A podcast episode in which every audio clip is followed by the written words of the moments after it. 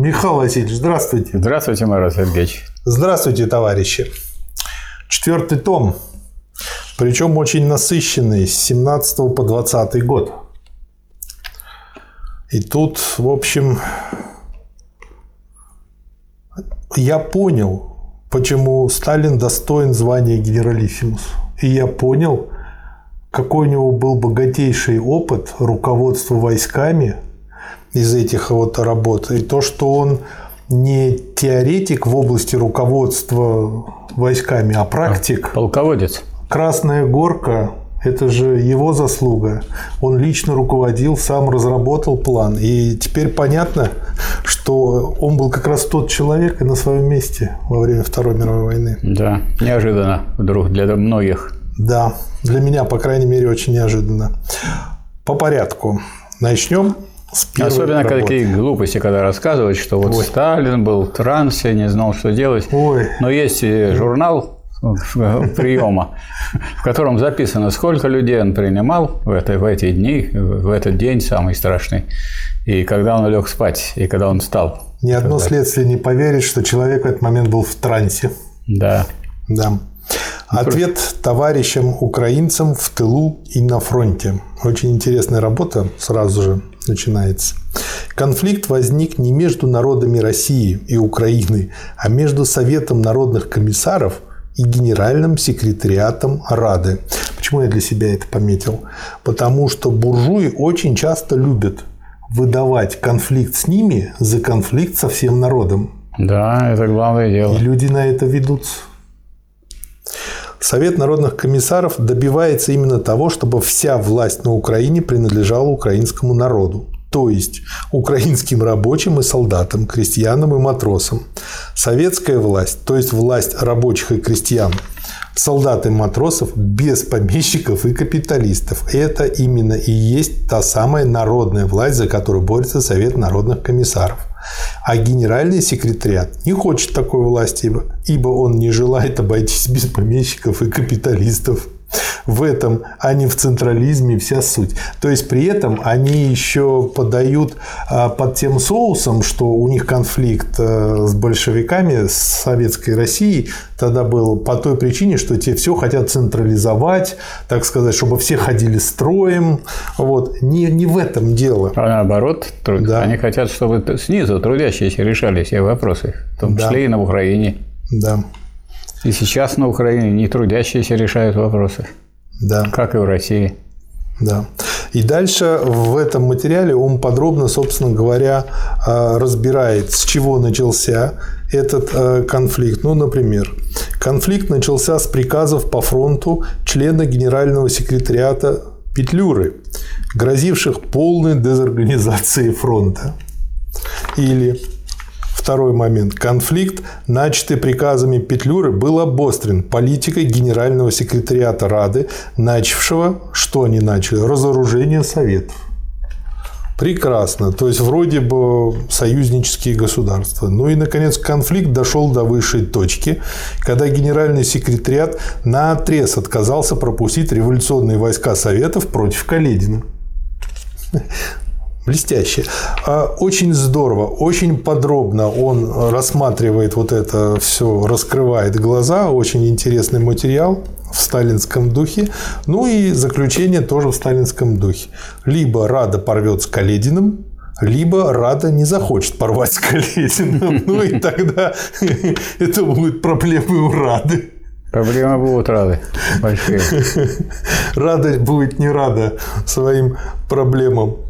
Да. И сразу после этого несколько материалов, посвященных Украинской Раде, и самые хорошие, самые точные, что такое Украинская Рада. Вопросительный знак.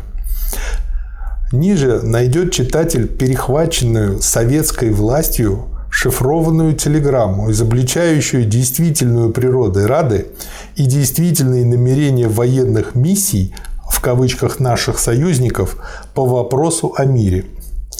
Короче, Существует, оказывается, союз Рады, Каледина и французской военной миссии на предмет срыва мира, на предмет его оттяжки до весны. Вот, все просто. Рада, или вернее ее генеральный секретариат, есть правительство изменников социализма, называющих себя для обмана масс социалистами, точь в точь как правительство Керенского и Савенкова, тоже называвших себя социалистами. Ну вот пришел Гитлер и повторял же это дело. Национал-социалисты. Да, есть еще нацболы которые себя тоже изображали. Тоже. Национал-большевизм – это оксюмарон вообще какой-то. Да, еще вдобавок э, ну, странный такой у них знак, который, с одной стороны, вроде как там есть серп и молот, но похож больше на фашистский герб. Да. И еще пара материалов о Киевской буржуазной раде. Заявляю во всеуслышание, что первое. Никаких переговоров с Киевской Радой Совет народных комиссаров не ведет и вести не собирается. Второе. С Киевской Радой, окончательно связавшей себя с Калединым и ведущей изменнические переговоры с австро-германскими империалистами за спиной народов России, с такой Радой Совет народных комиссаров считает возможным вести лишь беспощадную борьбу до полной победы Советов Украины. Вот он как подписывается здесь? Иосиф Сталин, нарком.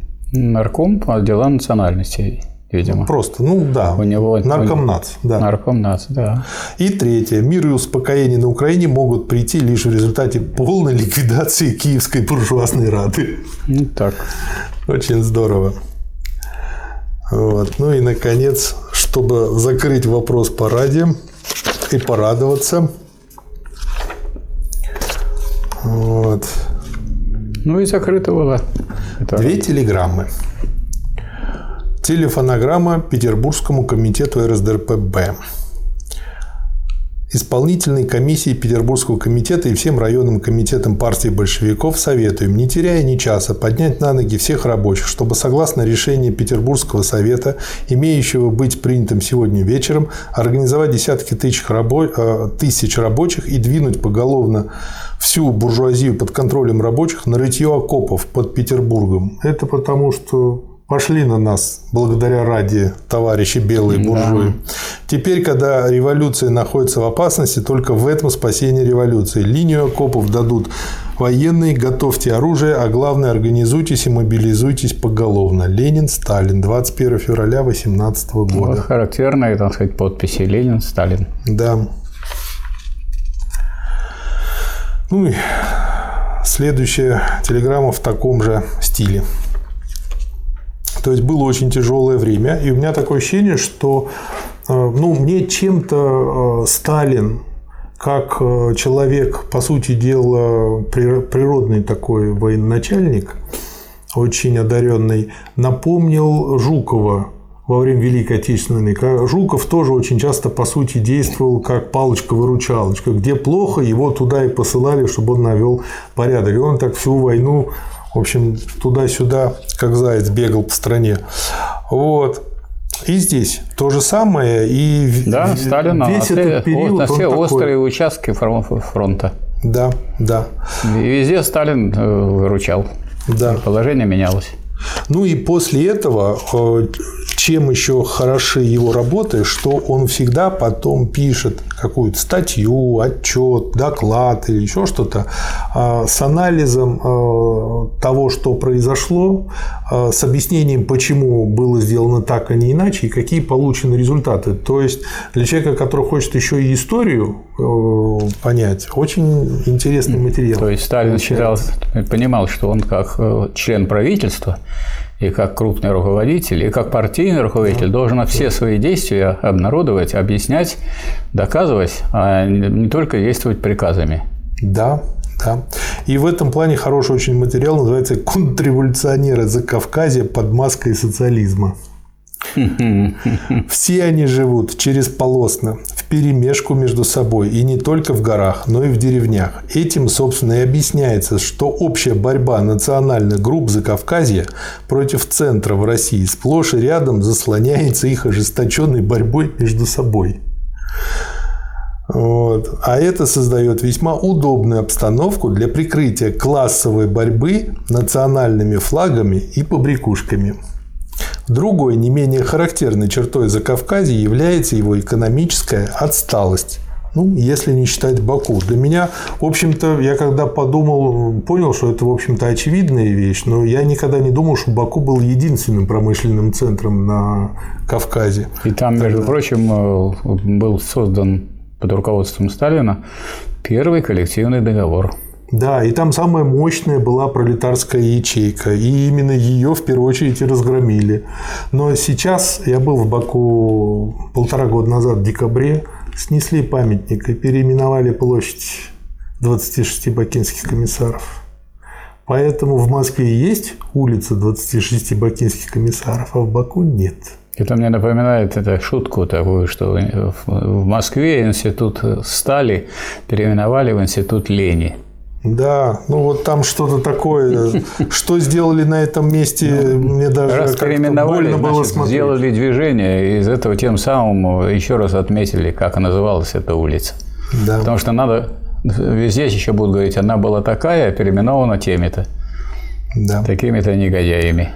Имущие классы Закавказья воочию увидели, что Октябрьская революция и советская власть несут им неминуемую смерть. Борьба против советской власти стала для них поэтому вопросом жизни и смерти. А социалистическая, эсеро-меньшевистская, социалистическая, естественно, в кавычках, интеллигенция, вкусившая уже от древа познания власти и поставленная теперь перед перспективой потери последней, автоматически очутилась в союзе с имущими классами. Так создавалась антисоветская коалиция в Закавказье. Наверное, стоит обратить внимание слушателей на то, что какой бы мы этап ни взяли истории, начиная с появления коммунистических да. партий, да. всегда находились какие-то отщепенцы рядом с партией или внутри партии, которые тянули буржуазную линию и прикрывались бы словами социализм и коммунизм.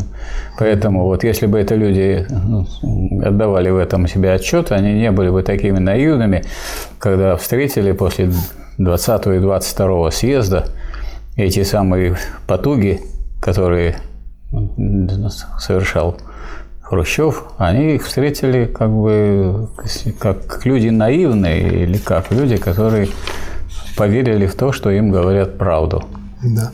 Дальше тут Сталин показывает, э, цитируя э, меньшевистскую прессу, что союз помещиков и буржуазии против революционных солдат Закавказья действует под флагом официального меньшевизма. То есть, да, то есть он, это как бы чуть ли не партийный да, Союз. то есть пролезли туда очень хорошо. Разоружая идущих с фронта русских солдат и борясь таким образом с внешними, в кавычках, революционерами, Закавказский контрреволюционный комиссариат рассчитывал убить сразу двух зайцев. С одной стороны, он уничтожал серьезную революционную силу, русскую революционную армию, на которую главным образом и мог опереться большевистский комитет края. С другой стороны, он получал таким образом необходимое оружие для вооружения национальных грузинских грузинских, армянских, мусульманских полков, составляющих главную опору меньшевистского контрреволюционного комиссариата. Но ход событий опрокинул все расчеты контрреволюционеров за Кавказье. Вот, дальше он описывает эти события и, как всегда, подводит итог. Такова картина. Долго ли еще просуществует этот контрреволюционный комиссариат, которому уже начертала история смертельный приговор? Трудно сказать. Во всяком случае, это выяснится в ближайшем будущем. Но одно несомненно, последние события окончательно сорвали маску социализма с меньшевистских социал-контрреволюционеров. И теперь весь революционный мир имеет возможность воочию убедиться, что в лице Закавказского комиссариата и его сеймово национальных привесок мы имеем дело с самым злостным контрреволюционным блоком блоком, направленным против рабочих и крестьян Закавказья. Таковы факты.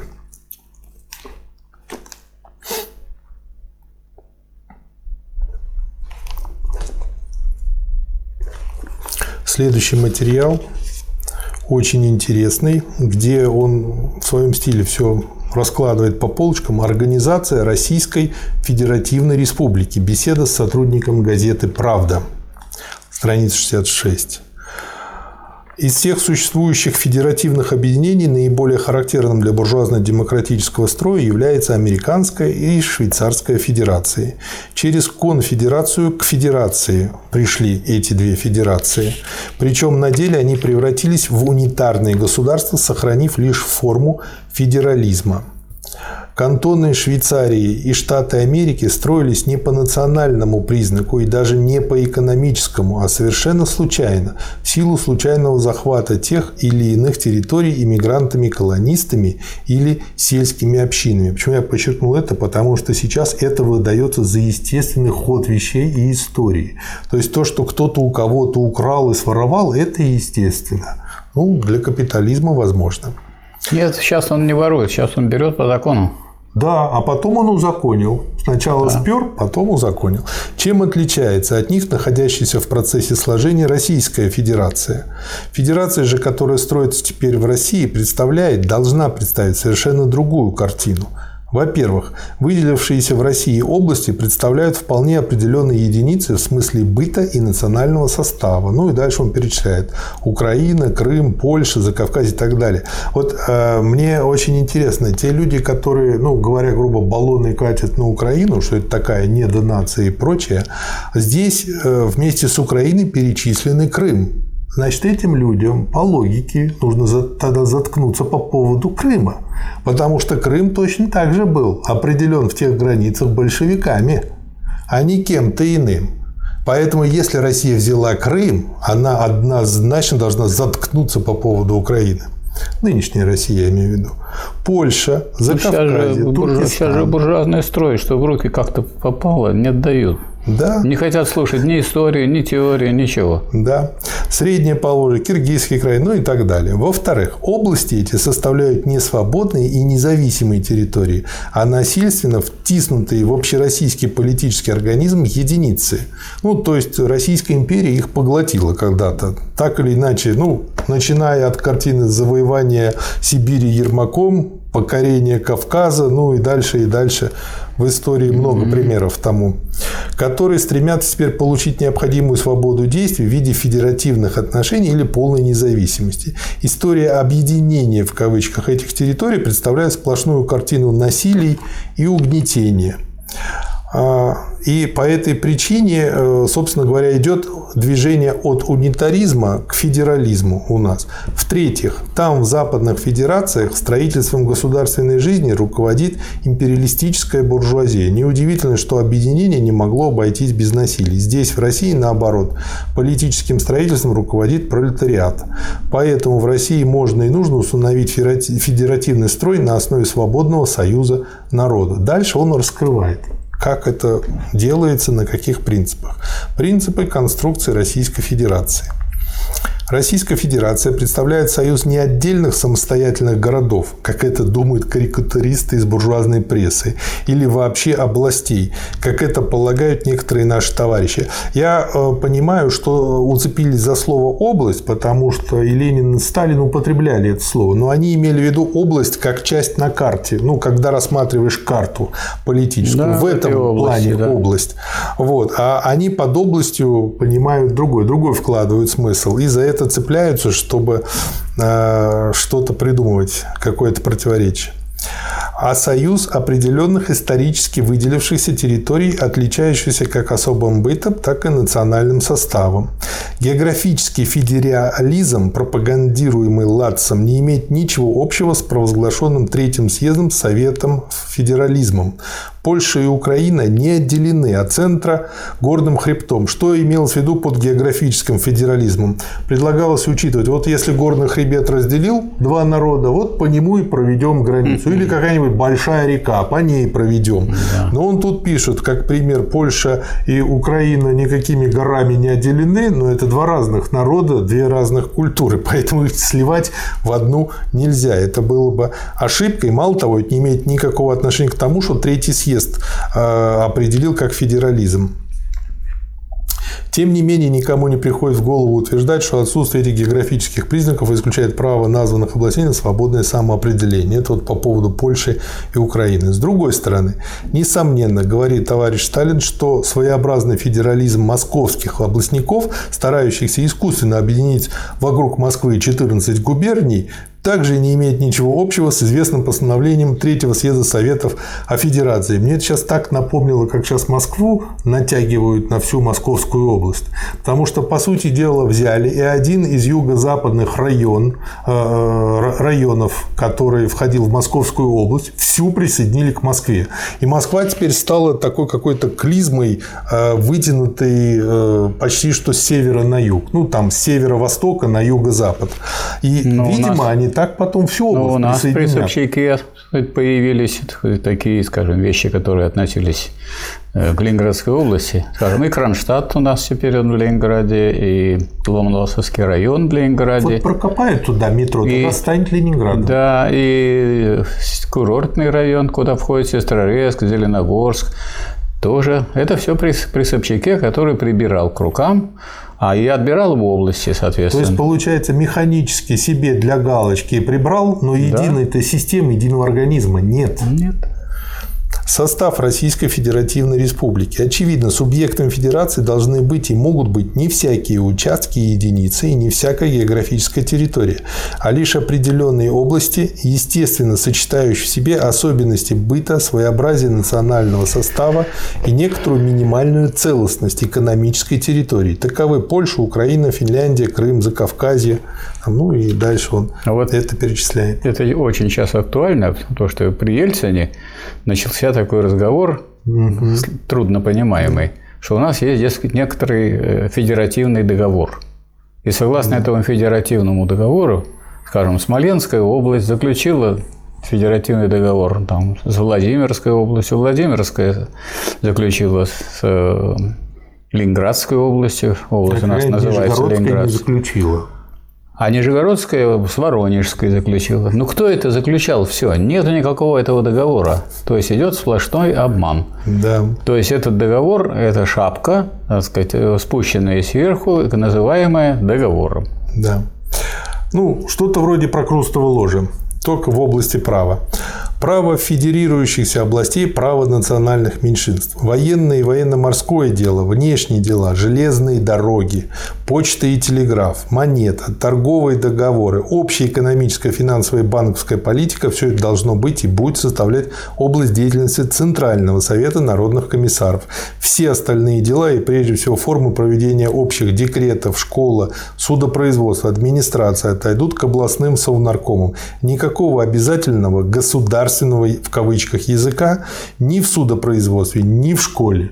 Вообще уникальная вещь. А Ленин э, да. подчеркивал, и Сталин об этом тоже говорил, что язык, как сказать, такой вопрос культурный, да. он с понятием обязательности вообще несовместим, с принуждением. Как да. может быть язык государственным? Вот единственное... Как это можно обязать э, сказать, э, говорить на этом языке? Вот надо завоевать право и возможность говорить mm. на этом языке, чтобы люди стремились, авторитет должен быть у языка, а, а не заставлять, а не изучать, заставлять изучать. Вот, например, сейчас да. в России э, в отношениях с Киргизией это вот такая картина. В Киргизии русский язык изучают на два часа больше, чем киргизский.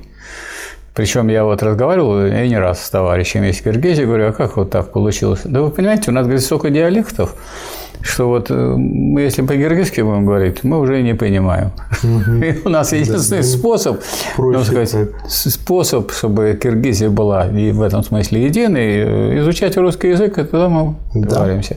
А тут еще к этому прибавилось то, что промышленность, так сказать, благополучно уничтожили в Киргизии, а у нас ну, уничтожали, уничтожали, но много было промышленности, только в два раза сократили. Слишком много. И поэтому было, да. вот мы наблюдаем сейчас, можно сказать, паломничество. Здесь гораздо больше, чем во времена Советского Союза представителей разных всяких республик. Да. Единственное серьезное ограничение, с которым тоже нельзя не согласиться, это то, что избирательное право будет, должно быть представлено лишь тем слоям населения, которые эксплуатируются или, во всяком случае, не эксплуатируют чужого труда. Ну, это было бы странно при социализме эксплуататорам давать какие-то права. Хочешь иметь да. права, живи своим трудом. Вот это хотят, чтобы люди это все забыли, то, что вот написано да. у Сталина. А я хочу привести пример очень интересный. Значит, в Москве на одной из станций, на Курской, станции метро, да. и наверху огромные после ремонта, такими большущими буквами, так прямо по периметру, написано «Сквозь годы сияло нам солнце свободы». Сквозь грозы сияло И нам Сталин солнце свободы. великий, ну. И Сталин великий нас, наш путь озарил. Нет, Ленин великий наш путь озарил. Нас вырастил Сталин, на верность народу, на труд и на подвиги нас вдохновил. И вот стоят люди, приехали издалека и дивятся. Так Говорят, надо «Как еще там так?» в центре бюст Сталина поставить, который Да, там он был. там Его стоял, не да. Ну, и там и возникает вопрос, а из-за чего такая круговая э, ниша образуется, а там никого нет. Это как вот Феликса убрали с известной площади. А здесь, а здесь был памятник Дзержинскому, все равно Да. все скажут. Да, все. А знают. Самое интересное, они восстановили круговое движение. Этот булыжник якобы откуда-то из ГУЛАГа притащенный, а, скорее всего, где-нибудь из Подмосковья, Ура. они тоже убрали. И там остался такой кружочек. Если смотреть сверху, видно, что четкое место, где он стоял. Да. Я думаю, это специально подготовили уже. Они Да. чуют потихонечку, что будет. Ну, На, на сайте Московского отделения Фонда Рабочей Академии продолжается сбор подписей за то, чтобы установить Да, памятник да. вновь. Ну и э, в заключение, что касается органа исполнительной власти Российской Федерации, то есть Центрального совета народных комиссаров, то он будет избираться съездами советов, мы полагаем из кандидатов, выставленных Центром и федерирующимися областями. Между ЦИК и Советом народных комиссаров не будет и не должно быть таким образом так называемой второй палаты. Ну, о чем тоже Сталин часто писал, что это просто разводит бюрократизм, и это э, приобретение буржуазное, и зачем оно нам? Оно нам абсолютно ни к чему, потому что оно не служит управлению, а служит манипуляции. Так. Следующий материал очень интересный, хоть и небольшой. Одна из очередных задач. Необходимо поднять массы до советской власти. То есть он прекрасно понимал, что не все еще понимают, что это такое. Я думаю, и сейчас далеко не все понимают, что Конечно. такое советская власть. А их лучших представителей слить с последней, то есть с самой властью. Но это невозможно без автономии этих окраин, то есть без организации местной школы, местного суда, местной администрации, местных органов власти, местных общественно-политических и просветительных учреждений с гарантией полноты прав местного, родного для трудовых масс края языка во всех сферах общественно-политической работы. Когда-нибудь такое могло кому-то присниться в царской России? Да ну что. Да. Ну вот что интересно, что слово «советы», э, несмотря на то, что эти советы истребляли изо всех сил после Да. 1961 года, слово «советы» присутствует в названиях важнейших органов современного российского государства. Во-первых, у нас есть, ну, как известно, Федеральное собрание Да. Российской Федерации. Как называется его Верхняя палата? Совет Федерации. Ну, они умеют Да. обманывать. Ну, Совет Федерации. А как называется такой очень важный э, такой орган власти, который не является таким широким, самым узким и самым властным? Я- Это называется Совет Безопасности, который Ужас какой. возглавляет президент, и его заместителями являются так сказать, э, ну, вот, э, товарищ Патрушев и другие работники ФСБ. Хуже скажу. Один кот одних знакомых перестал есть мороженое. Они думают, почему? Ну, вроде такое хорошее, раньше ел. А он стал как на них, когда ему предлагают мороженое, смотреть как-то удивленным взглядом. А потом они посмотрели на состав мороженого и на состав того, что, пардон, в кошачий туалет входит. И увидели там, есть очень много общих компонентов. дающих объем и впитывающих жидкости. Вот, так что они умеют э, обманывать. А еще у нас живут. есть Государственный совет. Это вы помните, когда соберут много-много всех да. руководителей, всех руководителей э, регионов тоже есть. То есть вот чем Да. не страна советов? Необходимо создать комиссии по созыву учредительных съездов, советов и советских органов данных народов, которые съезды должны наметить географические границы этих автономий. То есть это о том, как, собственно, проводить границы. Когда говорят, что Сталин провел границы, брехня. Это провели сами люди, которые там жили, Конечно. которые организовались в съезд. И съезд И решил. понимали, что это те границы, да. есть ведь граница вражды, а есть граница дружбы. Да. Что надо установить такую границу, которая, которая позволяет обязать одних сказать, заниматься тем, чтобы вот на этой территории порядок наводили, а на соседней тоже, чтобы не было так, что есть какие-то бесхозные территории и почвы для конфликта. И опять же, вот пример того, как большевики пишут Конституцию, и сразу понятно, что отличает эту Конституцию от тех изменений, что вносится или вносились сейчас. Но Советы ведь это органы, которые получаются делегированием от э, трудовых коллективов. Да, слушайте. А если от трудовых коллективов, то трудовым коллективом что делить? Смотрите, Михаил Васильевич, нужно созвать эти съезды, вот, которые э, проведут эти границы. Эту необходимую подготовительную работу нужно проделать теперь же, чтобы будущий Всероссийский съезд Советов мог выработать Конституцию Российской Советской Федерации. То есть не даже не собранный со всей страны съезд устанавливает границы, а местные советы договариваются друг с другом, устанавливают границы, подписываются все, и потом это отдают Верховному съезду. Тогда, Тот утверждает. Да, и после этого это входит в Конституцию. Да, да. Снизу вверх. А не то, что тут кому-то пришла светлая мысль что-то сделать с Конституцией, он сделал, а другие теперь ходят строем. Вот это и есть буржуазная демократия и есть Нет, большевистская демократия. Буржуазная демократия у нас гораздо более широко пошла. У нас за Конституцию при Ельцине никто не голосовал. Ну, это было вообще прекрасно. Никто да? не голосовал. Дело в том, что к этому времени было несколько проектов, в том числе был проект депутата Слободкина, где настоящие да. советы были. Вот. И было конституционное совещание, где сказать, рассматривались эти проекты. А потом, как вы знаете, Э, значит, была стрельба по Белому дому, расстрел высшего демократического органа страны и голосование по вопросу о том, признаете ли вы Конституцию Российской Федерации. Это разве вопрос о принятии Конституции? То есть, если вы не признаете Конституцию, которую никто не принимал.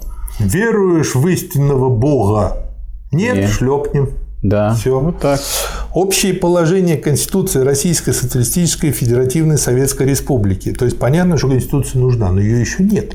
Потому что вот в частности еще не определены границы. Ну, Она вырабатывается. Надо но вырабатывать уже. Поэтому закрепили несколько принципов. И вот статья на полстраницы, ну, Просто классно. Три главных общих положения. Первое. Российская республика есть свободное социалистическое общество всех трудящихся России, объединенных в городских и сельских совдепах. Второе. Совдепы областей, отличающихся особым бытом и национальным составом, объединяются в автономные областные союзы, во главе которых стоят областные советы совдепов и их исполнительные органы. И третье.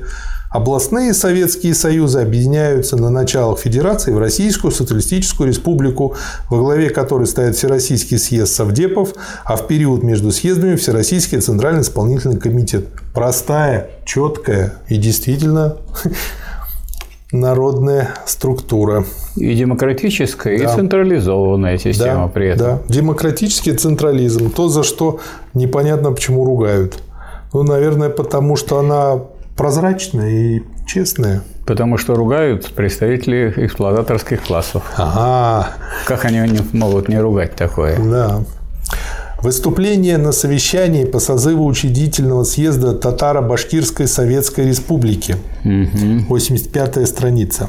Угу. Цель совещания – сформировать комиссию по созыву учредительного съезда Советов указанной области. То есть, не просто так вот писали статьи и призывали Сталина, а вот выступает на совещании, задача которого – созвать такой съезд и помогает организоваться людям и сделать это как можно лучше. Цель будущего съезда – определить границы и характер татаро-башкирской автономии. Ну и дальше он пишет, что третий съезд дал общие положения, как их понимать, как их применять. Что касается других областей, то их трудовые элементы оказались несколько инертными в вопросах национального движения. Но чем более инертности было у них, но ну, это по сравнению с татаро-башкирской автономией, автономии, тем больше, более активности проявила буржуазия. И он как раз-таки тут указывает, что если пролетариат и беднейшее крестьянство не проявляет инициативу, то ее перехватывает буржуазия. И э, заполняет собой советы и дальше уже версит все по-своему. Автономия есть форма. Весь вопрос в том, какое классовое содержание вкладывается в эту форму. Советская власть отнюдь не против автономии.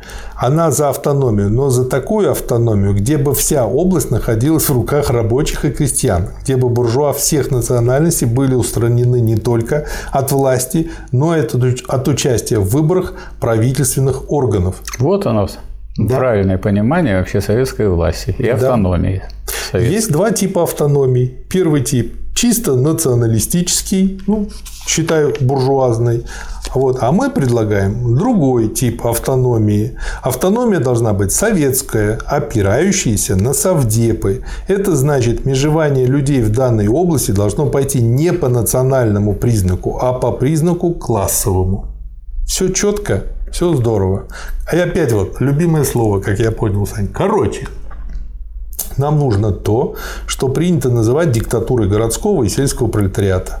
В такой момент создание местных и областных суверенных органов власти параллельно с властью центральной означало бы на деле развал всякой власти, возвращение вспять к капитализму.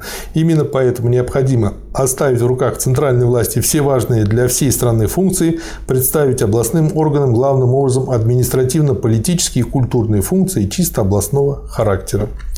Таков тот тип автономии, необходимость которого диктуется в настоящий переходный момент. Очень э, хорошо э, в речи при закрытии совещания он, например, определил национализм. Национализм – это та последняя позиция, с которой нужно сбросить буржуазию, чтобы окончательно победить ее.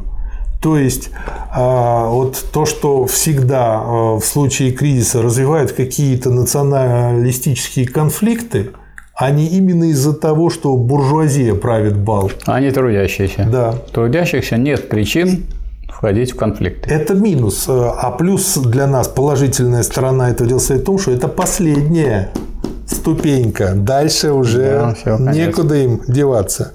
Но чтобы разрешить национальный вопрос открыто и социалистически, нужно его поставить на советские рельсы, подчинив его целиком и окончательно вопросам организованных в Советы трудовых масс.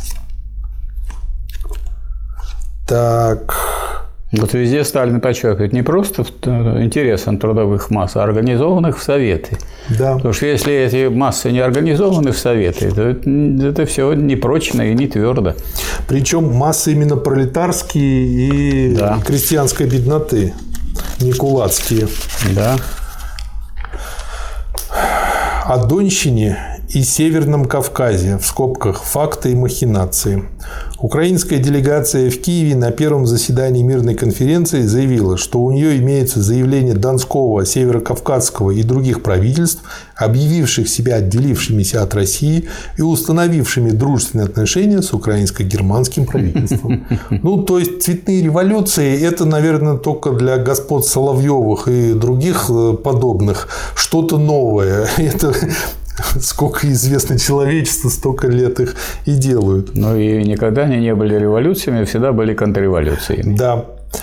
Германия, поддерживающая заявление украинской делегации и усиленно заигрывающая с авантюристскими правительствами в кавычках Дона и Северного Кавказа в интересах самоопределения в кавычках ни единым словом не заикается о самоопределении польской Познани, датской Шлезвиг-Галштине, французской Эльзас-Лотарингии и дальше. То есть Германия-то оккупировала и, и нормально. Дальше он здесь показывает, что никакие это не правительства, и что местные совдепы как раз-таки собрались и издали соответствующие бумаги, показывающие, что люди, которые там сидят, ну, это вот, как знаете, там правительство в изгнании, там или еще чего-то такое.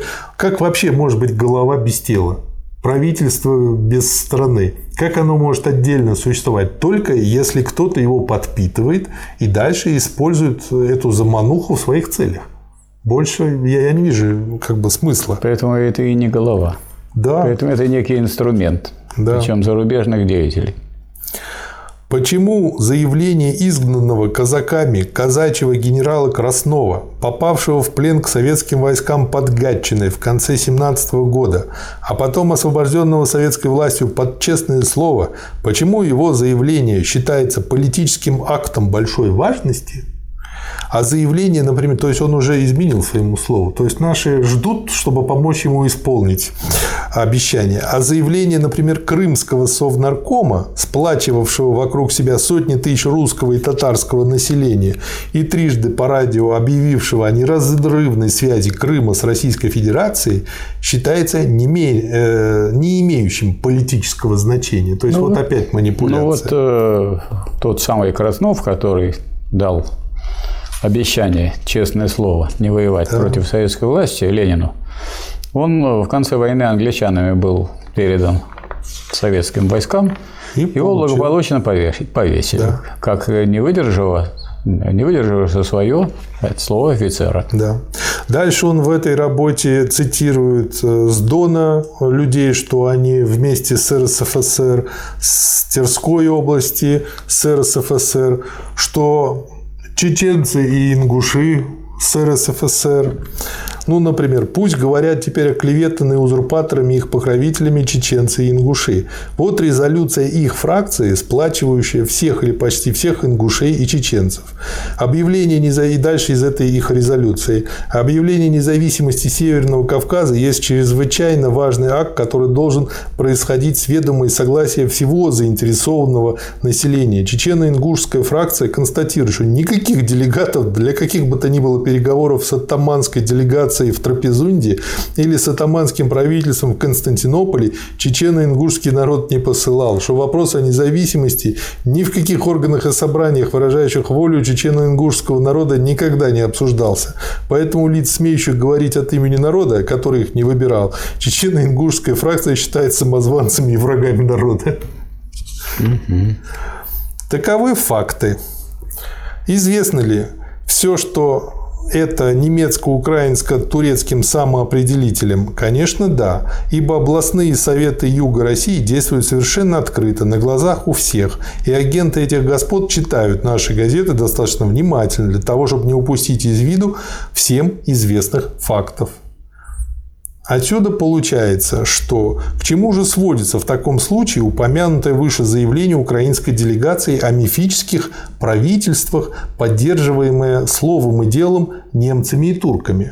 Только к одному – использовать мишурные правительства как ширму для захватов и порабощения новых земель. Все здорово. Дальше у него идет несколько телеграмм Ленину. Я их объединил в такой мини-кусочек. А, потому что у них нет своих названий, просто напишешь там письмо Ленину, телеграмма Ленину, записка Ленину, опять телеграмма да, Ленину. Даты есть. Да, есть разные даты вот, в которых он описывает ситуацию. Ну, например, первое. Шестого прибыл в Царицын. Несмотря на неразбериху во всех год, сферах... Год. 7 июня 2018 года. Несмотря на неразбериху во всех сферах хозяйственной жизни, все же возможно навести порядок. В Царицыне, Астрахани, в Саратове хлебные монополии твердые цены отменены советами. Почему? Потому что буржуазные. И вот он пишет mm-hmm. о том, как он вычистил все и как пошло все нормально после этого. Дальше. Письмо Ленину. Спешу на фронт, пишу только по делу. А линия южнее Царицына еще не восстановлена. Гоню и ругаю всех, кого нужно, надеюсь, что скоро восстановим. Южнее Царицына скопилось много хлеба на колесах. Как только прочистится путь, мы двинем к вам хлеб маршрутными поездами. Третье. Ваше сообщение принято. Все будет сделано для предупреждения возможных неожиданностей. Будьте уверены, что у нас не дрогнет рука. Что же это за сообщение? А именно о мятеже левых эсеров в Москве. Вот. И, собственно говоря, Ленин тут пишет, что у нас тут тяжело, у нас тоже сейчас может бардак начаться. И вот Сталин ему пишет, что не волнуйтесь, рука не дрогнет, мы тут шлепнем кого нужно, если они будут вам мешать. В Баку отправил Нарочного с письмом. Дела с Туркестаном плохие, Англия орудует через Афганистан. Вот. И говорит, главное, чтобы не получилось так, как с Мурманском. Имеется в виду оккупация Мурманска англичанами. англичанами. То есть потрясающе сложная обстановка. Как в ней выжили, непонятно. Но вот по закону диалектики Ее, кстати, хорошо отразил один э, современный писатель-фантаст во фразе, что люди, имеющие нечеловеческие способности, прошли через нечеловеческие испытания. Но это же диалектическая фраза. Да, и поскольку они прошли через эти испытания, то эти испытания считать можно человеческими. Да. Дальше, 10 июля, через месяц, письмо Ленину. С Троцким происходит то же самое, что с Антоновым одно время. Вдолбите ему в голову, что без ведома местных людей назначение делать не следует, что иначе получается скандал для всей власти – для пользы дела мне необходимы военные полномочия. Я уже писал об этом, но ответа не получил. Очень хорошо в таком случае я буду сам, без формальности, свергать тех командармов и комиссаров, которые губят дело. Так мне подсказывают интересы дела. И, конечно, отсутствие бумажки от Троцкого меня не остановит. Чем занимался Троцкий? Необдуманно сажал каждый раз новых людей, очень часто их менял, такая ротация, чехарда получалась, и люди э, были не согласованы с местными, и, естественно, те сразу саботировали, то есть как бы абсолютное неумение хоть как-то чем-то управлять. Следующее письмо Ленину. Военный совет получил совершенно расстроенное наследство. Расстроенное отчасти инертностью бывшего военрука, отчасти заговором привлеченных военруком лиц в разные отделы военного округа. Обрисованную выше, ну, потом он обрисовывает эту обстановку, неблагоприятную обстановку следует объяснить. Первое. Поворотом фронтовика, справного мужика в октябре, борющегося за советскую власть против советской власти, он ненавидит всей душой хлебную монополию, твердые цены, реквизиции, борьбу с мешочничеством. И вторым. Казачьим составом войск Миронова, казачьи части, именующие себя советскими, не могут, не хотят вести решительную борьбу с казачьей контрреволюцией. Ну, те же свои казаки, как мы с ними будем воевать? Mm-hmm. Об этом здорово в Целине, в Тихом Доне очень здорово показано отрядным строительством частей Киквидзе, исключающим возможность связи и координации действий. Что имеется в виду, как я понял? Разные отряды, каждый действует автономно, но без связи. И получается, вроде бы что-то есть, но какая-то партизанщина. А общая картина не да. складывается. Да. Изолированностью ввиду всего этого частей Сиверса, потерявших опору на левом фланге. Положительной стороной Царицынско-Гашунского фронта надо признать полную ликвидацию отрядной неразберихи и своевременное удаление так называемых специалистов больших сторонников отчасти казаков, отчасти французов.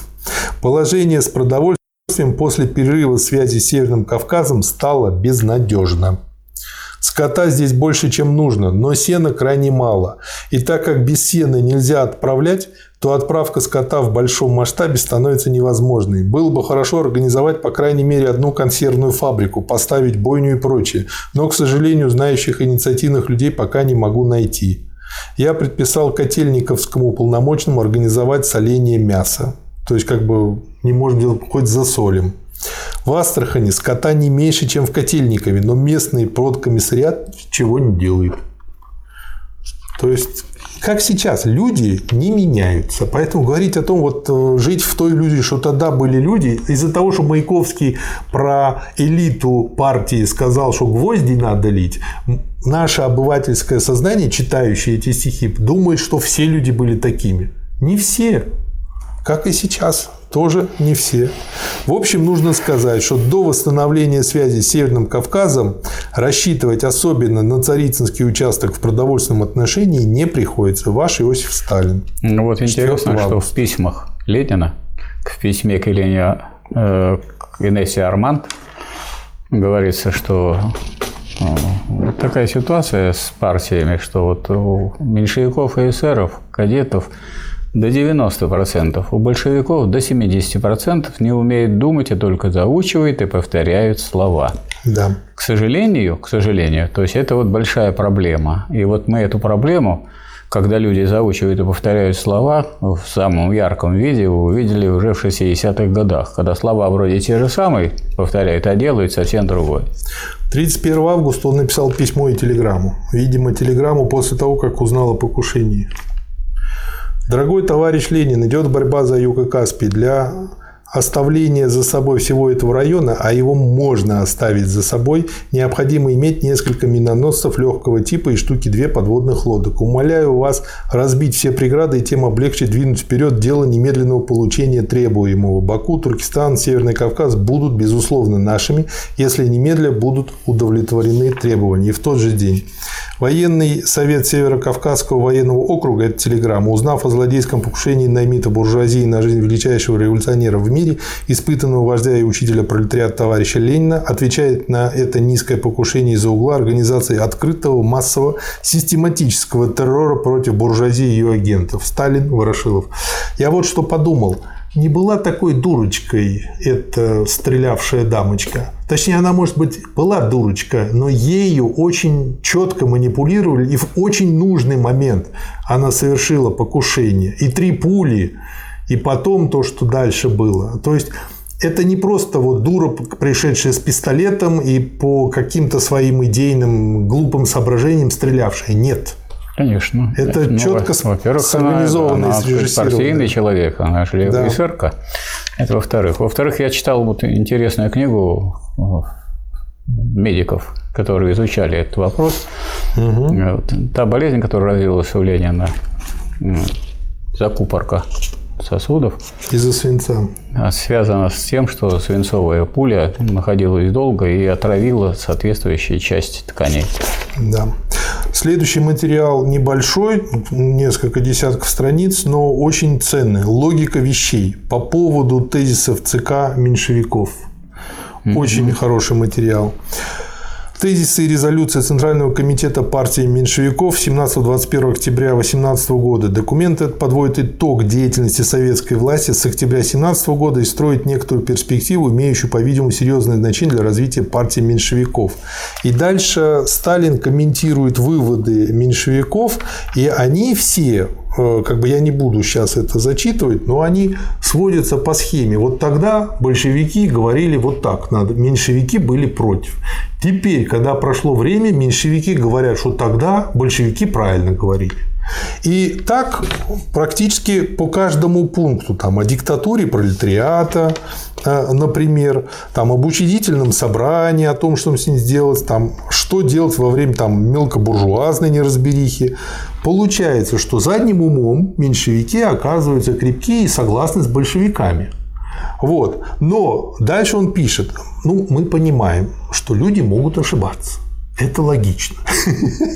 А некоторые люди не могут не ошибаться. Вот, э, как бы и э, дальше Сталин как раз и пишет, но он не может понять, что, ну, если вы ошибались, если вы де-факто признаете свои ошибки, то почему сейчас вы опять в 35 раз делаете ту же самую ошибку? Потому что признание ошибок – это способ удержаться у власти, находиться в партии и влиять на события, и каждый раз они пытаются повлиять в отрицательном плане. Да. И каждый раз терпят положение, поражение. Но если они будут признавать свои ошибки, их будут вычесть. А они, так сказать, как бы признали, все согласились. Но на новый поворот событий опять они выступают с антипартийных позиций. Да. Ну и он в конце как бы этой статьи, рекомендую всем прочесть, спрашивает. Первое. Каково отношение ЦК партии меньшевиков к упомянутым выше контрреволюционным элементам меньшевизма? Второе. Думает ли он порвать с ними решительно и бесповоротно? Третье. Сделан ли им в направлении хотя бы первый шаг? Все это вопросы, ответы на которые не находим ни в резолюции ЦК меньшевиков, ни в практике последних. Между тем, несомненно, что только решительный разрыв с контрреволюционными элементами меньшевизма мог бы подвинуть вперед дело осуществления провозглашаемого ныне меньшевистским ЦК взаимного соглашения. То есть, это вот так как те же современные либералы плюют людям в душу, снимая соответствующие фильмы, там, «Сволочи», например, или про Зою Космодемьянскую, а потом удивляются, а чего вы нас так не любите? И эти точно так же. В общем, один в один. Видимо, одни дети других. Да. Октябрьский переворот и национальный вопрос. Очень интересная работа. Февральская революция и национальный вопрос. В эпоху буржуазной революции в России это первый э, раздел этой работы. В России в феврале 17 года национальное движение на окраинах носило характер буржуазно-освободительного движения. Право нации на самоопределение толковалось как право национальной буржуазии на окраинах взять власть в свои руки. Ну и использовать во благо себе. Борьба империалистических государств за подчинение мелких национальностей как условие существования этих государств. Вот какая картина раскрылась в ходе империалистической войны. Становилось очевидным, что освобождение трудовых масс угнетенных национальностей и уничтожение национального гнета немыслимы без разрыва с империализмом, низвержение своей национальной буржуазии и взятие власти самими трудовыми массами. Следующий раздел – Октябрьская революция и национальный вопрос. Революция была совершена усилиями рабочих и крестьян. Между тем, как в результате революции власть перешла не к рабочим и крестьянам, а к буржуазии. Между тем, страна продолжала изнывать под тяжестью империалистической войны, хозяйственного развала и продовольственной разрухи. Нужна была новая социалистическая революция для того, чтобы вывести страну из тупика империалистической войны и хозяйственного развала. И эта революция произошла в результате Октябрьского переворота. Революция, начатая в центре, не могла долго оставаться в рамках узкой его территории. Победив в центре, она неминуемо должна была распространиться на окраине, что, собственно говоря, и произошло. Но кроме национальных правительств на окраинах существуют еще национальные рабочие и крестьяне. Это по поводу того, как распространялась эта революция. Потому что э, делать ставку на национальные правительства, понимая, что они сплошь буржуазные, нельзя, нет смысла. Но при этом э, мне понравилось, э, Сталину здесь часто говорили, ну, у нас тут одни эксплуататоры, мы не можем найти пролетариат в деревне. А Сталин говорит, ну, раз есть эксплуататоры, значит, есть эксплуатируемые. Значит, вы плохо ищете. Да. Вот. И здесь он рассуждает точно и всегда так же. эксплуатируемых больше, чем эксплуататоров. Да, и, соответственно, как бы нужно находить этих национальных рабочих и крестьян, организовывать их в революционные совдепы и дальше включать в работу. Ну и, собственно говоря, так она и продвигалась.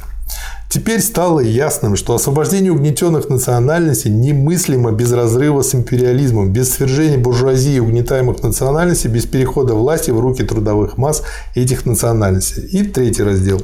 Мировое значение Октябрьского переворота.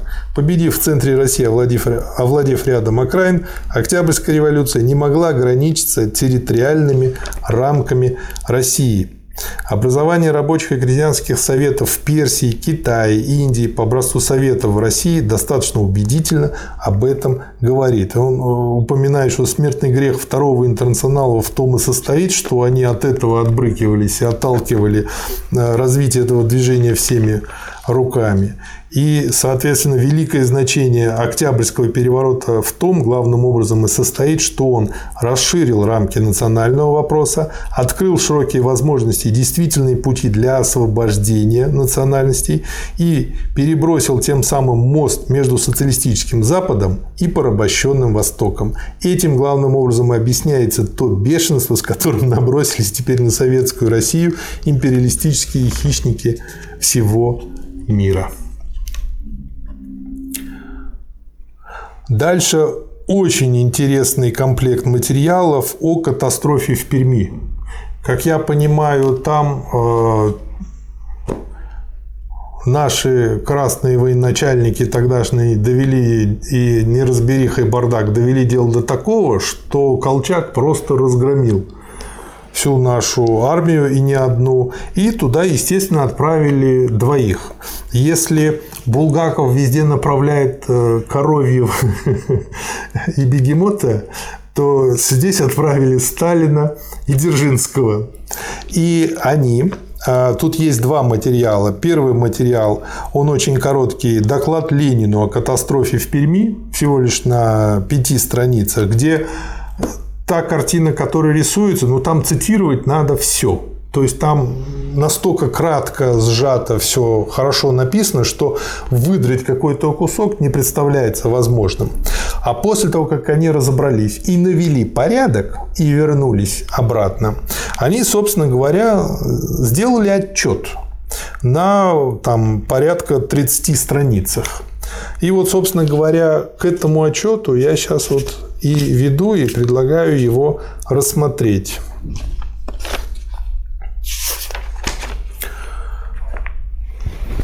Так, это доклад. Отчет комиссии ЦК партии и Совета обороны товарищу Ленину о причинах падения Перми в декабре 18 года. 197 страница.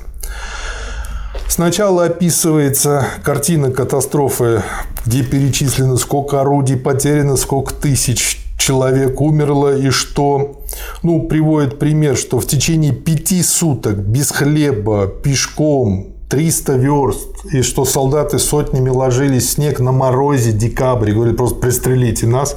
Вот. И как бы и издевательство над людьми, и неумение командовать, и тылы, и отсутствие снабжения. В общем, все, что можно было сделать не так, все было сделано не так. И мост не взорвали, непонятно почему.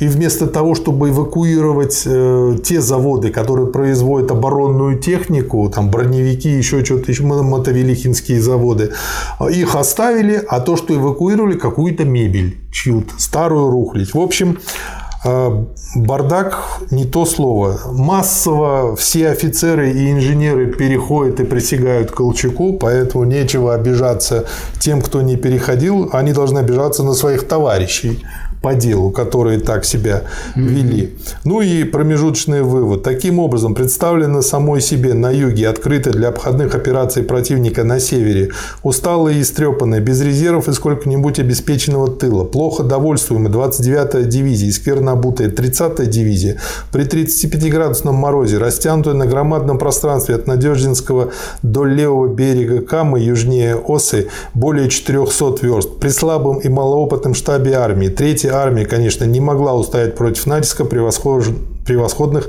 свежих сил противника, 5 дивизий, располагающего к тому же опытным командным составом. Дальше он э, описывает все подробно и все это анализируется, ну, как бы за душу берет. Результаты. Эвакуировалась всякая мелочь, ломанные стулья и прочее рухли, в то время как готовые составы, готовые уже, просто прицепи паровоз и все, с механизмами, частями Мотовелихинского завода и Камской флотилии, составы с ранеными воинами, запасы редких американских осей, сотни здоровых паровозов и прочее богатство остались не эвакуированными. Это опять же и саботаж, и разруха, и неразбериха, и куча бездрей не на своих местах. Невозможно установить, действительно ли Медведев был убит, сбежал ли сам Медведев. Может быть, Медведев сделал все, но не смог. Это прозрыв моста через Каму.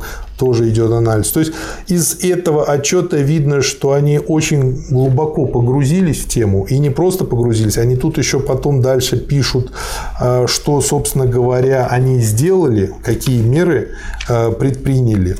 А, дальше анализируются причины, почему так. Ну и почему массово а, войска сдаются и переходят к Колчаку. Оказывается, очень просто. Комплектация идет по тем же принципам, что и в царской армии. Не происходит чистки. То есть они провели чистку дивизий. Оставили там только пролетарские и крестьянские элементы. Угу. И 204 э, страница. И это сразу же сказалось на боеготовности войск. Я еще посмотрел, кто в этом время был председателем Реввоенсовета. Товарищ Троцкий. Да. Кто был его замом? Товарищ Склянский. И кто был главкомом? Товарищ Вацетис. То есть на этих трех людях, на мой взгляд, лежит основная вина в тех десятках тысячах смертей, что тогда э, произошли, и что мы получили. Потому что он тут приводит пример, как они говорят, там, сегодня наступаем туда, на следующий день телеграмма приходит, наступаем туда, потом наступаем сюда, потом вот это вот перетусовывание, потом, когда тут одну армию гонят 300 верст и 18 тысяч человек просто от голода полегло за две недели, в 10 или 20 километрах свежая армия сидит, отдыхает, готовящаяся к переброске куда? Неизвестно куда, которую так и не перебросили перебросили, ну которая вот, там так и просидела. Вот кроме таких э, моментов, которые связаны с разгильдяйством, да. с неорганизованностью, да. с не, неумением управлять, вот Сталин отмечает сугубо классовые моменты. Да. Вот 12 июня, вот это 206 и 207 да. страница. 2018 года последовал первый декрет Совнаркома о мобилизации рабочих и крестьян, не эксплуатирующих чужого труда но он не получил, очевидно, отражения в практике. Да. Ни в практике всего главштаба, ни в его распоряжениях, ни в личной и учетной карточке, в кавычках. Этим главным образом и объясняется, что в результате работ наших формировочных учреждений получилась не столько красная, сколько народная армия, в кавычках. Да. Вот здесь уже видно разница между классовым и народным. Да. Потому что когда говорят о народе, то здесь, так сказать, между прочим, э, так сказать, смазывается различие между рабочими и крестьянами. Все-таки рабочая крестьянская Красная Армия – это армия, в которой опиралась на рабочий класс и бедняцкие слои крестьянства, да. а вообще на все крестьянство. Вот. И к этому моменту воевать надо, а не вполне получилось. Да. Эта армия в некоторых местах красный. И вот в данном случае это привело к таким тяжелым поражениям. И что мне нравится, они оба, ну, это их совместный документ, подписанный Сталин и Дзержинский, а, они вместе, видимо, докладывали. Тут после каждого раздела идут свои локальные выводы и рекомендации, что делать, э, которые четко позволят улучшить ситуацию. А как проводить э, отбор резервистов, как, где, как должны быть расположены, что должно быть с тылом, как нужно организовывать э, уход и оставление городов, там, что делать в одном случае, что делать в да. другом случае. Вот я хотел бы некоторые да. подчеркнуть выводы, что нужно покончить с войной без резервов. Необходимо ввести в практику систему постоянных резервов. Вот Сталин да. всегда говорил, нельзя работать без резервов. Нельзя да. рассчитывать на то, что все будет гладко. Гладко бывает только на бумаге. Без коих немыслимо ни сохранение наличных позиций, ни развитие успехов. Необходимо прежде всего строго делить мобилизованных на имущих, в скобках, ненадежные и малоимущих, в скобках, единственно пригодные для красноармейской да. службы. И они провели эту работу. Да. Там. Несоблюдение этих условий о которых говорит, вот, говорят Сталин и Дзержинский, приводит к тому, что наше формировочное учреждение поставляет на фронт не столько красную, с большой буквы, сколько народную армию, скобочка. Буржуазную, значит, да. да. Причем слово «комиссар» превратилось в ругательную кличку. Да. Михаил Васильевич, вот он еще тут приводит пример того, как э, работает главком. Значит, сначала при, недавно Востфронт за пять дней получил три телеграммы. Первое – главное направление Оренбург. Потом следующая телеграмма – главное направление Екатеринбург. Потом следующая телеграмма – на помощь Третьей армии, главное направление. То есть, это вот в стиле Троцкого его менеджмент. И опять же выводы, что нужно сделать, как должен устроен быть штаб армии, а, какой там должен быть состав, за что должны отличать люди в этом составе, какой минимальный состав, какой максимальный. То есть проработанность просто виртуозная. И понятно, почему у Сталина получилось то, что он делал. Потом отдельный раздел про необеспеченность тыла и работу партийно-советских учреждений. Вот. Тут тоже у меня все исчерикано, цитировать хочется ну, практически все. Про умело поставленную партийную советскую печать, которая могла бы своевременно обнаруживать язвы наших учреждений, но пермская и вятская партийная советская печать не отличается ни умелой постановкой работы, ни пониманием очередных задач советской власти. То есть он еще смотрел на то, как не допускать э, это вообще никогда, как профилактику этого устраивать. То есть не очень узко смотрел на, как часто бывает у хороших специалистов, очень узкий взгляд э, на предмет. Он смотрел не только глубоко, но и широко. И поэтому вот эти два документа, они просто Потрясающе. Ну и он делает такой вывод, что необходимо преобразовать военсовет республики в узкую, тесно связанную с фронтами группу, скажем, из пяти лиц. Из них двое специалистов, третий наблюдает за Центральным управлением снабжения, четвертый за главным штабом, пятый за Всероссийским бюро комиссаров. Достаточно опытных для того, чтобы не допустить произвола и легкомыслия в дело управления армией. Дальше пишут про снабжение армии. Значит, для улучшения дела снабжения, то есть, опять же, анализируется все, а потом выводы. Чтобы улучшить снабжение, первое, уничтожить через полосицу центральных органов снабжения. А, второе. Обязать отдел снабжения армии держать при дивизиях неприкосновенные двухнедельные запасы продовольствия, а то ведь люди просто голодали. Да. Третье. Обязательно Аркомпрод перевести наряды для армии в ближайшие к армиям губернии. Получалось, армия перебрашивается в другое место, а наряд остается в той губернии, где она квартировалась и, и кто ей тогда должен поставлять еду. В общем, вот эти все вопросы, которые э, для многих, в кавычках, управленцев не очевидны, Сталин тут расписывает очень подробно, и понятно, что просто бери и делай. Вот интересно тут э, замечание э, Сталина и Дзержинского по поводу того, что вот, дескать, в некоторых местах есть сплошная контрреволюционность. Все партийные советские учреждения ненагласно констатируют сплошную контрреволюционность населения Пермской и Вятской губерний. Облком и облсовет, также и Пермский губысполком и губком уверяют, что села в этом районе сплошь кулацкие. А, ну да, да. вот он им как раз и задал на, вопрос. На, на наше замечание о том, что сплошь кулацких сел не бывает, что существование кулаков без эксплуатируемых немыслимо – и вы должны же кого-либо эксплуатировать кулаки. Упомянутые учреждения разводили руками, отказывались дать какое-нибудь другое объяснение. Причем, да. как вы понимаете, кулаков всегда гораздо меньше, чем то количество бедных крестьян, пролетариев, которых они эксплуатируют. Да. То есть ну... еще и безграмотность к этому прибавляется. Но это говорит о том, что вот великие люди, такие как Сталин, э, они способны действовать и правильно линию вести и выводить из э, тяжелого положения э, и народ, и страну, и армию. Именно потому, что они знают правильную дорогу, они ясно мыслят, ясно понимают и находят каждый раз, так сказать, нужное решение. Да. Они не говорят такие глупости, что у нас целые села состоят из одних кулаков. Да. Как такое может ну, быть? Для отмазки, понимаете, ну, пожурят, поругают, да, но да, не снимут, да. оставят, ну, объяс... и дальше будут Объяснили, да. Следующий материал э, небольшой, называется «Два лагеря». А вот интересная цифра. Угу. Чего стоит, например, тот факт, что из 4766 работников и сотрудников советских учреждений города Вятки 4467 человек занимали те же места при царизме в губернской земской управе. То есть Попросту Поэтому говоря, старые царские земские учреждения были просто переименованы в советские. Не забудьте, что эти советские работники, в кавычках, держат в руках весь наш кожевенный район Вятской губернии. Это поразительное явление было обнаружено нашей анкетой в середине января. Было бы удивительно, если бы они не перешли к Колчаку. Следующий материал. Два ну, лагеря. Они не помогли Колчаку. Да. Они если бы они перешли к Колчаку, помогать. может, меньше э, если бы помогли, если бы они туда побежали. Они тут все нарушали.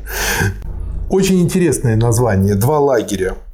То есть Сталин уже тогда, как я понял, э, видел, что мир разбился на два лагеря – капитализм и социализм. И, собственно говоря, он тут так и пишет, лагерь империализма и лагерь социализма. И пишет, что борьба этих двух лагерей, 232 страница, составляет ось всей современной жизни. Она наполняет все содержание нынешней внутренней и внешней политики деятелей старого и нового мира. Дальше он описывает, в чем сила империализма. В темноте народных масс. Поэтому чем мы удивляемся, что людей оболванивают разваливают систему да. образования. В чем слабость империализма? В его бессилии ликвидировать войну без катастрофы, без усиления массовой безработицы, без нового ограбления своих же собственных рабочих и крестьян, без новых захватов чужих земель.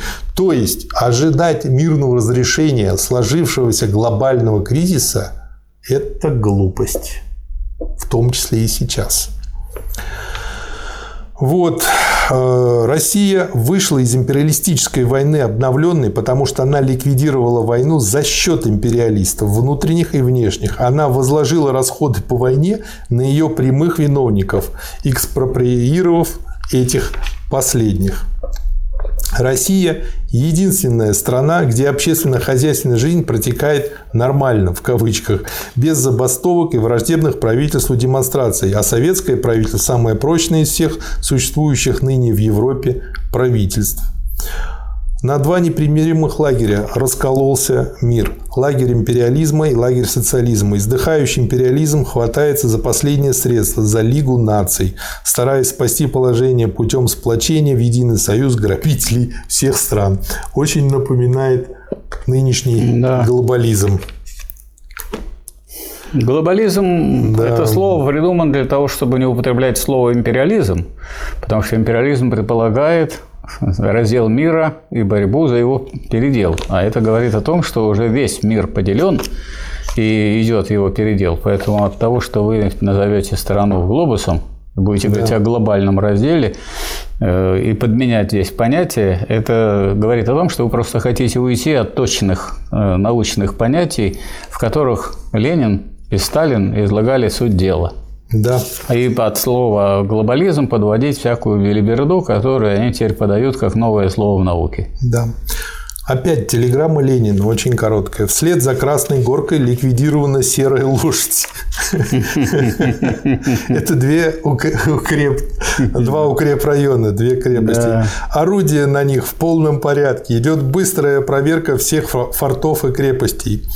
А, и дальше вот очень интересно. Говорит о том, что Сталин э, 261 страница. Ага. Разобрался очень хорошо э, в военном деле. Морские специалисты уверяют, что взятие Красной Горки с моря опрокидывает морскую науку.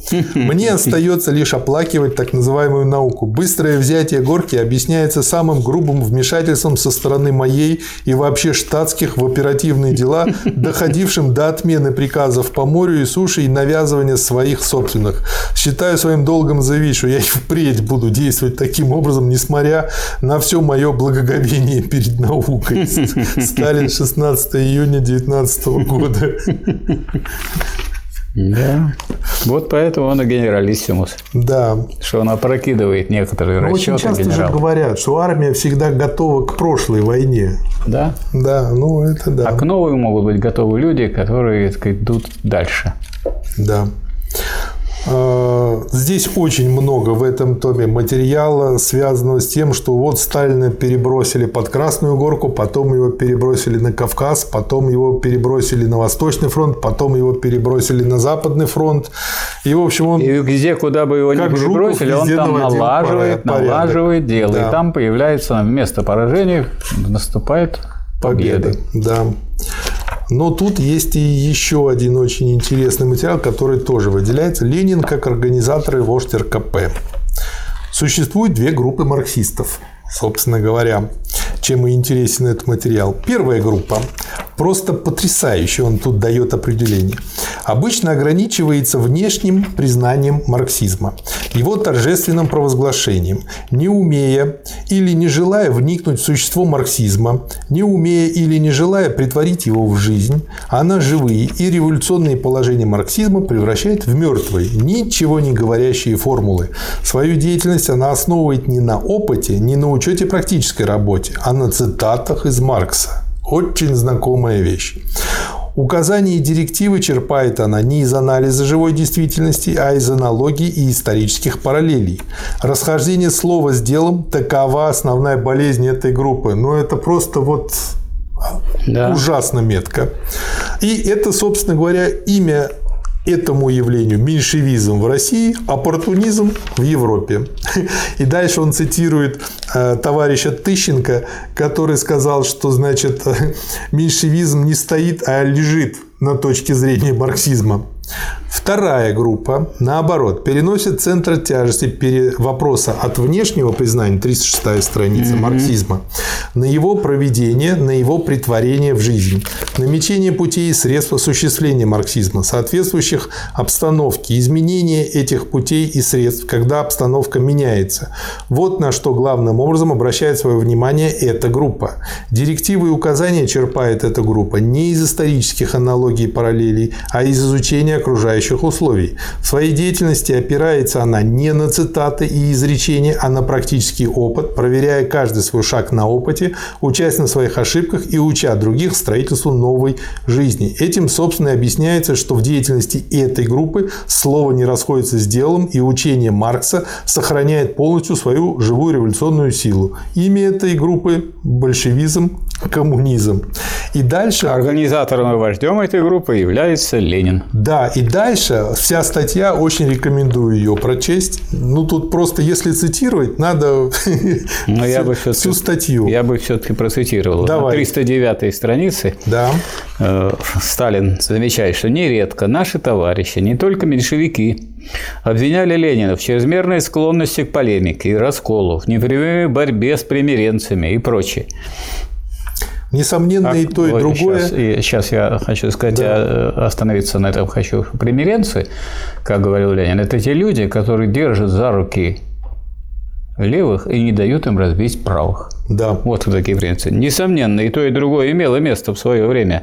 Но нетрудно понять, что наша партия не могла бы избавиться от внутренней слабости и расплывчатости, она не могла бы достичь присущей ей силы и крепости, если бы она не изгнала из своей среды и пролетарские оппортунистические элементы. А потом и Ленин, а потом и Сталин понимали, что они эти порождаются не пролетарские, а антисоциалистические элементы постоянно, и нужна постоянная борьба с ними, и нужно их уметь распознавать. Да. Вот эту как раз способность, к сожалению, руководители партии потеряли.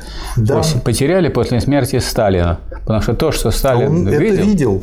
Видно, да, что он, он, это видел, видел. и понимал. Почему? А для этого надо глубоко знать ленинизм и глубоко понимать, что происходит. Вот надо сказать, что вот такого понимания глубокого и вот такого знания теории и применения этой теории к практике, к сожалению, у нас э, не получилось после смерти Сталина. Да. И я тоже тогда процитирую. Величайшая заслуга Ленина перед русской революцией состоит в том, что он вскрыл до корней пустоту исторических параллелей меньшевиков и всю опасность меньшевистской схемы революции, в кавычках эти два слова, отдающей рабочее дело на съедение буржуазии. Вот в борьбе за ленинский план, пишет Сталин, большинство русских практиков решительно пошло за Лениным, не останавливаясь перед расколом. И нужно, так сказать, всегда освобождаться от тех, кто изнутри партии проводит антипартийную линию. Да. Ленин был тысячу раз прав, на странице 310 говорится, ведя партию по пути непримиримой борьбы с антипартийными и антиреволюционными элементами, ибо только в результате такой организационной политики могла создать в себе наша партия то внутреннее единство и поразительную сплоченность, обладая которыми она безболезненно вышла из июльского кризиса при Керенском, вынесла на своих плечах Октябрьское восстание, без потрясения пережила кризис Брестского периода, организовала победу над Антантой и, наконец, до- достигла той невиданной гибкости, благодаря которой она в состоянии в любой момент перестроить свои ряды и сосредоточить сотни тысяч своих членов на любой большой работе, не унося замешательства в свою среду. Вот мы, наверное, обратили внимание, если мы будем изучать историю, что после 19 съезда как бы уже нет ни таких элементов партии, нет таких течений. изгнило. И как только, значит, люди даже не видят, что происходит, а гниение, оно есть, так сказать, всегда. Да. Потому что в партии всегда есть пролетарское революционное ядро и интеллигентское оппортунистическое крыло, как говорил Ленин. То Другого не бывает, потому что классы еще не уничтожены, классовая борьба- продолжается, есть, так сказать, люди, которые эту классовую борьбу ведут, а есть люди, которые ее тормозят или превращают ее в свою противоположность. Да. Вот поэтому мы увидели на практике, что означает от этого отступить. Пока э, Сталин следовал этому и различал тех, кто отступает от э, действительно ленинской научной политики, значит, наша партия была партией побед. А потом она превратилась в партию поражения и перестала быть коммунистической партией. Еще пара здесь материалов есть в этом томе, на которые я хочу обратить внимание. Да. Э, такой материал «Новый поход Антанты на Россию». Очень интересен тем, что Сталин э, дает очень четкий, хотя и краткий в его стиле, его манере анализ первого похода, второго похода, третьего похода. И что самое интересное, он э, показывает, э, что во всех этих походах Антанта обязана была проиграть, потому что у нее не было твердой опоры, не на что было опираться. И он показывает, что том третьем походе, который на момент написания статьи Антанта начала через Польшу в Россию, она тоже потерпит неудачу, опять же, по той простой причине, что Антанте не на что опираться. Вот. И чем дальше они будут продвигаться, если вообще mm-hmm. они будут продвигаться, тем сильнее скажутся эти отрицательные стороны польского похода.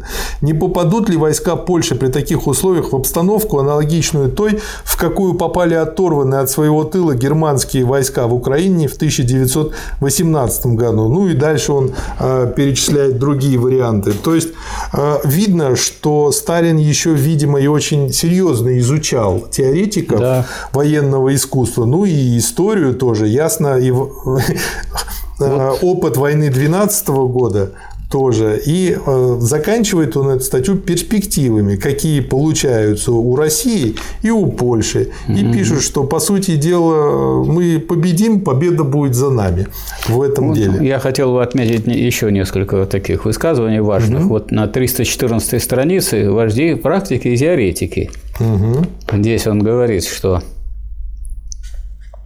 необходимо сочетать в себе теоретическую мощь с практически организационным опытом пролетарского движения. И Ленин был тот, кто сочетал это. А вот кто этого не смог сделать, тот и не смог тот и не вождь. эту линию, тот и не вождь. Да. Вот на странице 333 как раз с теми польскими событиями, угу. о да. которых вы стали говорить, о положении на Юго-Западном фронте. Да. Вот он, значит, там пишет 333. Вот. Так, я считаю неуместным то бахвальство и вредное для дела самодовольство, которое оказалось у некоторых товарищей. Одни из них недовольствуются успехами на фронте и кричат о марше на Варшаву, другие, недовольствуясь обороной нашей республики от вражеского нападения, горделиво заявляют, что они могут помириться лишь на Красной Советской Варшаве. Кто имеется в виду? Троцкий прежде всего. Да, он на а чем это, а чем это, так сказать, э, это завершилось? И к чему привело? К потере 100 тысяч красноармейцев. 100 тысяч красноармейцев – вот, так сказать, результат деятельности Троцкого здесь. Есть отдельная очень хорошая статья, материал «Политика советской власти по национальному вопросу в России», 351 страница. И здесь он, собственно говоря, описывает э, разные варианты, там, культурно-национальная автономия, областная автономия. Чем они отличаются, чем они похожи, объясняет, почему именно областная, как они называют автономию, не путать с тем, что мы называем область. То есть это не имеет никакого отношения к Ленинградской области или Московской да. области. Да. А, почему именно областная автономия? Это то, что, собственно говоря, они продвигают. В данном случае она получается и есть та самая советская автономия, которая была провозглашена советской властью с первых же дней ее появления на свет и которая проводится ныне на окраинах в виде административных коммун и автономных советских республик. Административный передел России на началах советской автономии еще не закончен. Северокавказцы, калмыки, черемисы, ватяки, буряты и прочие ждут еще решения вопроса. Но какой бы ни приняла вид административная карта будущей России, каковы бы ни были недочеты, допущенные в этой области, а некоторые недочеты действительно были, нужно признать, что проводя административный передел на началах областной автономии, Россия сделала крупнейший шаг вперед на пути сплочения окраин вокруг пролетарского Волгоградского центра. Пишет о том, какой должен быть бюджет на обучение, сколько их тратить. Везде вот много таких вставок. Ну, вот Короче, и... нужно доказать массам, что Центральная пролетарская Россия защищает их и только их интересы. В общем, тоже да. очень интересно. Очень материал. важно, что вот тогда уже он, так сказать, распознал Троцкого и распознал манеры его ведения дел, да, который, да. так сказать, виновен в том, чтобы положил. Создание суматохи и имитация бурной деятельности. Ответ Троцкого резерва, он говорит, есть отписка. Да. Вот. Снабжение не есть самое важное, как ошибочно думает Троцкий. История гражданской войны показывает, что несмотря на нашу бедность, мы все же справлялись со снабжением. И все-таки половина всей суммы рубах и сапог, в кавычках, отпускавшихся солдату, оказывалась у крестьян. Почему? Да потому что солдат сбывал их и будет сбывать крестьянину в обмен на молоко, масло, мясо, то есть в обмен на то, чего мы не в состоянии дать ему. Да. То есть у Сталина был реальный взгляд на реальные процессы, а не только А что реально книжные. сделал Троцкий? Книжный. Ничего. Ну, выступал, Кроме ледорубы по голове. Да. И то не он, а ему. Да. И э, заканчивает он вот эту работу, которая называется «Политика советской власти по национальному вопросу», опять своей коронной фразой. Короче, от кавалерийских набегов по части немедленной коммунизации отсталых народных масс необходимо перейти к осмотрительной и продуманной политике постепенного вовлечения этих масс в общее русло советского развития. В этом залог упрочения того революционного союза между Центральной Россией и окраинами России, перед которыми разлетятся в прах все и всякие махинации Антанты. И последний материал, который вот хочется сейчас осветить, это три года пролетарской диктатуры. Опять же, вот такой обзорный хороший материал с анализом. Ну вот еще одну сказать, строку я хочу добавить, Давай. которая характеризует деятельность Сталина. Задача не щадить, если рабоче-крестьянской инспекции поставлена задача, не щадить никого, а щадить только интересы дела. Очевидно, что сами работники РКИ должны быть чисты, безукоризненны и беспощадны в своей правде. Да. А интересы дела в чем состоят? В реализации как раз самых коренных интересов рабочих Класса. и крестьян, да. как раз беднейших э, слоев. И вот пока партия стояла на таких позициях, все двигалось вперед и да. большими темпами. И наоборот, когда стали разговаривать о народе вообще, забыли сказать, о классах, а стали говорить о коммунизме как неком будущем, когда польются полным потоком всякие блага, вот началось движение вспять. И последний материал «Три года пролетарской революции». Доклад на торжественном заседании Бакинского совета. 382 страница. Очень здорово, очень хорошо рассказывает о первом периоде. Три года тому назад, 25 октября, маленькая кучка большевиков, деятелей Петросовета собралась и решила окружить дворец Керенского, взять его войска, уже разложившиеся в плен, и передать власть собравшимся тогда Второму съезду Советов. А, с одной стороны, он рассказывает таким пунктиром, только по главным событиям, но с другой стороны, он умеет передать суть очень хорошо, не выплескивая ребенка. Первый и самый главный аппарат буржуазного государства, старая армия, ее генералитет были сданы на слом. Это обошлось дорого. В результате этого слома нам пришлось временно оказаться без всякой армии и подписать Брестский мир. Далее был разрушен, сдан на слом другой, тоже важный в руках буржуазии аппарат, аппарат чиновничий банки были изъяты из рук буржуазии, и последнее было оставлено, так сказать, без души. В заключение ликвидации учредилки. То есть, это вот был первый период революции, когда ломалась старая государственная машина, о чем говорили еще Энгельс и Маркс. А вот можно сказать, э, что завещал товарищ Сталин на своей партии. Угу. Что касается нашей политики, это страница 389. Угу. По отношению к внутренним врагам она должна оставаться и остается такой же, как какой была во все три периода. То есть политика и подавление всех противников пролетариата. Да. Подавление их. Эту политику нельзя, конечно, считать политикой всеобщей свободы, в кавычках. В эпоху диктатуры пролетариата никакой всеобщей свободы, то есть никакой свободы слова, свободы печати и прочее для буржуазии у нас не может быть. Да. Наша внутренняя политика сводится к тому, чтобы предоставить пролетарским слоям в городе и деревне максимум свободы для того, чтобы остатки буржуазного класса не получали даже минимума свободы. В этом суть нашей политики, опирающаяся на диктатуру пролетариата. Да. И все люди, которые жили в это сталинское время, вспоминают это, это время как время свободы для, для трудящихся да. и не свободы для тех, кто хотел нажить себе какие-то богатства, нагреть руки за счет предательства дела рабочего класса. Второй этап. Он э, характеризует э, и называет периодом постепенной ликвидации одиночества, изолированности России, когда начинают mm-hmm. появляться первые союзники. Во Франции, в Италии появляются соответствующие партии. А третий период – это mm-hmm. тот самый, который мы теперь переживаем. Это период, это 20 год, можно назвать переходным. Россия, разбив главного врага Деникина и предусматривая конец войны, задалась целью государственные аппараты, приспособленные к целям войны, переставить на новые рельсы, на рельсы хозяйственного строительства. Ну, Вот, о э, чем, собственно говоря, и будет, как я понимаю, Да. в следующих томах. Да, и вот малоизвестный факт. В ЦК, как известно, вот в самое такое тяжелое время было создано бюро ЦК, в которое входило всего три человека. Ленин, Сталин и Свердлов. И сколько бы ни кричали насчет Троцкого, Бухарина и других там, Пятакова и прочих, ну вот это факт.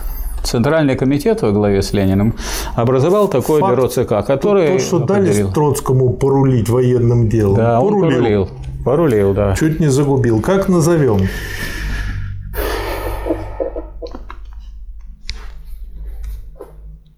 Очень энергичный том, поэтому, может быть, спасая революцию, Ну, Спасая это просто, как сказать, это не спасая революцию. или там борьба по всем фронтам, Борьба. Борьба. Борьба за социализм. борьба за социализм по всем фронтам. Да, по всем фронтам. И продовольственный фронт, и организационный фронт, И Антанта, военный и фронт, военный, и да. внешний, да. Борьба за социализм по всем, на всех фронтах или по всем фронтам? всем фронтам, По всем фронтам. по всем. По всем по- фронтам, да. Спасибо, Михаил Васильевич. Вам спасибо. Спасибо, товарищи. Спасибо, товарищи.